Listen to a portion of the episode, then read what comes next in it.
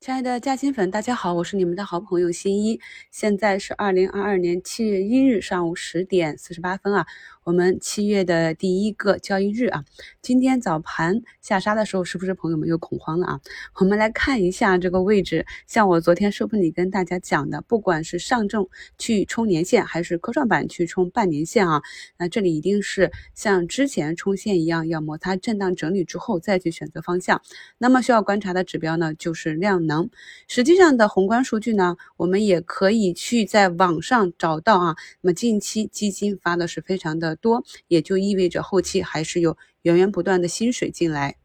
影响股市涨跌的呢，就是一个供需关系。所以呢，在三四月份跌的比较猛的时候呢，新基金发不出去，市场缺钱，市场缺乏流动性。造成了一个啊，大盘和个股都杀过了头，而现在呢，虽然反弹的高度啊，短期的涨幅已经比较大了，但是市场不缺水，所以我们紧盯着这个指标啊，只要我们量能能跟得上，那么整体来讲还是很难有连续大跌的这样一个风险的啊。在早评里我也跟大家讲了，那么这里再强调一下，像嘴巴、眼睛跟我们生命相关的这些行业，这些呢都是长线的赛道。以前呢，只是看数据啊，只是听说。那么从去年我父亲入院开始啊，就一直持续的跟医院打交道啊，那真的是花钱如流水。再去研究一下这些医疗器械、这些药品，再看一下我们人口老龄化，以及我在前前面的专项节目里也跟大家更新过一篇医疗的数据啊。你往后着眼，当我们的社会进入老龄化的时候啊，那么这个需求是一个硬需啊。从各个公司的业绩上，我们也可以看出啊。今天上涨板块排名第一的是培育钻石啊。昨天专享问答里也有朋友去问啊，我们可以看到也是呃，像黄河旋风啊，两个阴线之后，昨天止跌啊，也是股价打到了布林中轨啊，选择方向。那么今天选择向上，而中兵红箭呢，就是比较强势，在上了台阶之后啊，维持了一个横盘的震荡整理。那么涨幅板块排名第二的就是半年报预增啊，所以朋友们一定要检查自己手中的这些个股啊，特别是短期被炒的涨幅比较大的、没有业绩的个股，在一季度报的时候我们也经历过啊，那么业绩报出来直接就是见光死啊。那么业绩好的个股呢，如果短期震荡啊下跌走的弱一点，也可以等到业绩报出来兑现啊，再进行获利了结啊，或者滚动持仓都可以。那么还有一类啊，就是我们看好的一些底部的科技股。或者成长股啊，那么它的业绩确实还没有扭亏，但是它的位置又比较低。可是呢，未来啊还是比较看好他们扭亏的这样一个前景。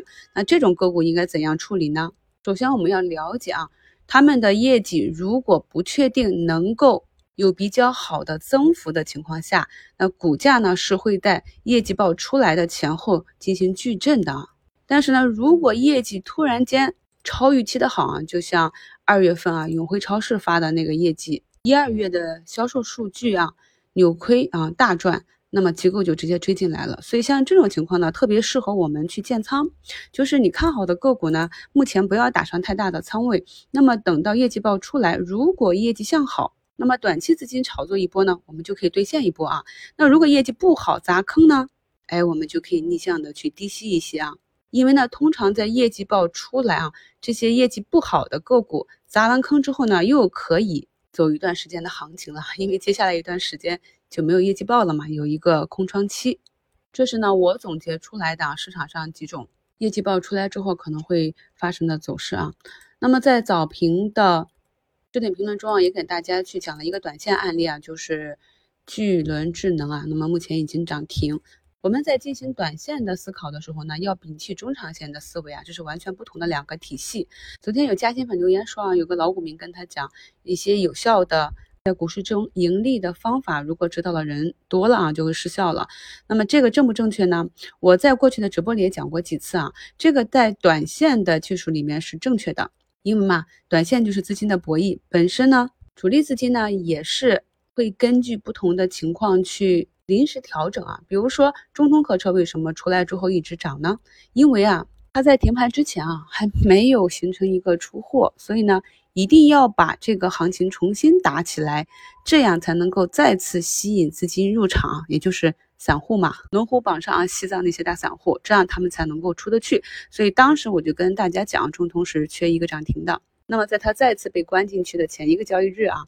我们可以看到有两个多亿的资金直接打了出去啊，也是被疯狂的散户给接盘，所以这二进攻啊出来之后，结果就不好说了啊。今天跟大家讲的这个案例呢，是啊，这个巨轮智能啊，在周二、周三呢是两个一字板啊上去的。那么昨天这样一个巨量阴线呢，理论上来讲啊，是我们普通看过去风险蛮大的。但是我们仔细看一下，昨天达到了一个百分之四十九点二八的换手，那么今天。如果继续下杀的话呢，这部分换手的资金啊，这三十多个亿就都被埋了。所以呢，资金今天早晨向下杀到缺口之后呢，选择了反包自救啊。如果只有像我们这样的少量资金能看懂这一点的话呢，那今天就可以吃到十几个点的收益啊。但是啊，为什么说知道的人多就失效了呢？如果啊大家都看懂了，比如说啊有几百万人听我的节目啊都去抢，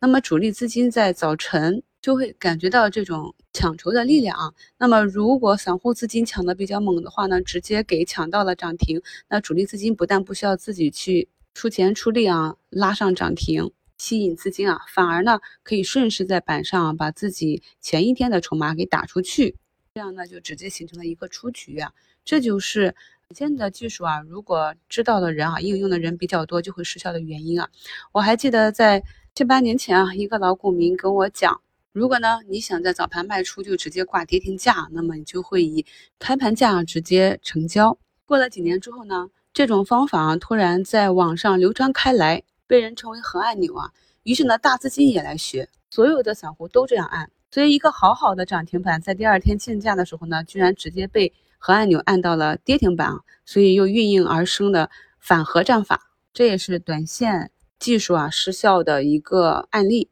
今天早晨的盘面比较平淡，就跟大家分享一点短线的干货知识吧。从今天起啊，到七月五日，朋友们呢都可以去领取咱们新米团八五折的优惠券。我们的新米团呢将于七月五日下午执行新的啊涨价之后的价格。祝大家交易顺利，我们下午收评再聊。